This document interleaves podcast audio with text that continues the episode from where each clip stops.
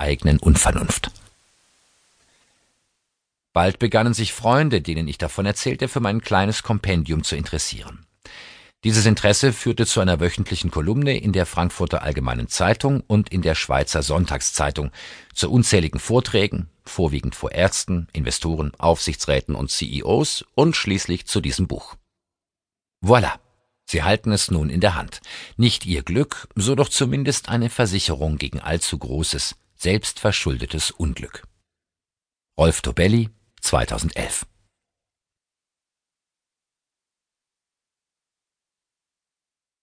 The Survivorship Bias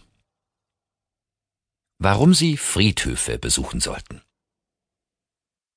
Egal wo Reto hinschaut, überall sieht er Rockstars. Sie treten im Fernsehen auf, auf den Titelseiten der Illustrierten, in Konzertprogrammen und auf den Fanpages im Internet. Ihre Songs sind unüberhörbar, im Einkaufszentrum, auf der eigenen Playlist, im Fitnessstudio. Die Rockstars sind da, es sind viele, und sie haben Erfolg. Animiert vom Erfolg zahlloser Gitarrenhelden gründet Reto eine Band. Wird er es je schaffen? Die Wahrscheinlichkeit liegt eine Haaresbreite über Null. Wie so viele wird er vermutlich auf dem Friedhof der gescheiterten Musiker landen. Diese Begräbnisstätte zählt zehntausendmal mehr Musiker als die Showbühne, doch kein Journalist interessiert sich für die Gescheiterten, mit Ausnahme der heruntergefallenen Stars. Dies macht den Friedhof für Außenstehende unsichtbar. Survivorship Bias, deutsch etwa Überlebensirrtum, bedeutet, weil Erfolge größere Sichtbarkeit im Alltag erzeugen als Misserfolge, überschätzen sie systematisch die Aussicht auf Erfolg. Als Außenstehender erliegen sie, wie Reto, einer Illusion. Sie verkennen, wie verschwindend gering die Erfolgswahrscheinlichkeit ist. Hinter jedem erfolgreichen Schriftsteller verbergen sich 100 andere, deren Bücher sich nicht verkaufen und hinter jedem dieser wiederum 100, die keinen Verlag gefunden haben. Und hinter jedem dieser wiederum Hunderte mit einem angefangenen Manuskript in der Schublade. Wir aber hören nur von den Erfolgreichen und verkennen, wie unwahrscheinlich schriftstellerischer Erfolg ist. Dasselbe gilt für Fotografen, Unternehmer, Künstler, Sportler, Architekten, Nobelpreisträger, Fernsehmoderatoren und Schönheitsköniginnen.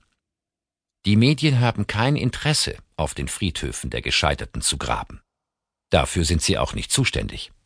Bedeutet, diese Denkarbeit müssen Sie übernehmen, wenn Sie den Survivorship Bias entschärfen wollen. Der Survivorship Bias wird Sie spätestens beim Thema Geld erwischen. Ein Freund gründet ein Start-up. Zum Kreis der potenziellen Investoren gehören auch Sie. Sie wittern die Chance. Das könnte die nächste Microsoft werden. Vielleicht haben Sie Glück. Wie sieht die Realität aus? Das wahrscheinlichste Szenario ist, dass die Firma gar nicht erst aus den Startlöchern kommt. Das nächstwahrscheinliche ist der Bankrott nach drei Jahren. Von den Firmen, die die ersten drei Jahre überleben, schrumpfen die meisten zu einem KMU mit weniger als zehn Angestellten. Fazit? Sie haben sich von der Medienpräsenz der erfolgreichen Firmen blenden lassen. Also keine Risiken eingehen? Nein. Aber tun Sie es mit dem Bewusstsein, dass der kleine Teufel Survivorship Bias die Wahrscheinlichkeiten wie ein geschliffenes Glas verzerrt. Nehmen wir den Dow Jones. Er besteht aus lauter Überlebenden, Survivors. Nicht in einem Aktienindex vertreten sind nämlich die fehlgeschlagenen und klein gebliebenen Firmen, also die Mehrzahl.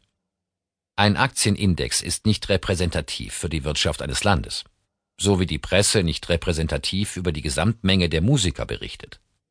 Auch die Unmenge an Erfolgsbüchern und Erfolgstrainern sollte sie skeptisch machen. Gescheiterte schreiben keine Bücher und geben keine Vorträge über ihr Scheitern.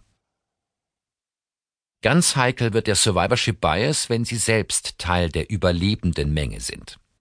Selbst wenn ihr Erfolg auf purem Zufall basiert, werden sie Gemeinsamkeiten mit anderen Erfolgreichen entdecken und diese zu Erfolgsfaktoren erklären. Beim Besuch des Friedhofs der Gescheiterten, Personen, Firmen etc., würden sie allerdings feststellen, dass die vermeintlichen Erfolgsfaktoren oft auch von diesen angewendet wurden. Wenn genügend Wissenschaftler ein bestimmtes Phänomen untersuchen, wird es vorkommen, dass ein paar dieser Studien aus reinem Zufall heraus statistisch